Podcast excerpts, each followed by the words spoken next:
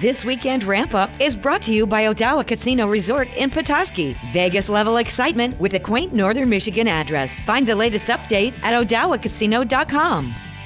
We've got another spectacularly exciting weekend at Odawa Casino. Friday night in both Petoskey and Mackinaw City, we've got our final round of late night hot seats. Where from 7 to 11, we'll draw winners every half hour to win up to $100 in free slot play. Friday night in Victories, though, we're doing the time warp again with a special showing of the Rocky Horror Picture Show. Doors open at 7 o'clock and tickets are just $10 at the door. Saturday, we've got our Witching Winnings hot seat starting at noon, where we'll draw winners every half hour to win up to $1,000 in cash. Saturday night, it's Victory's Halloween Bash, and we'll have DJ Sean spinning great tunes starting at 9 p.m.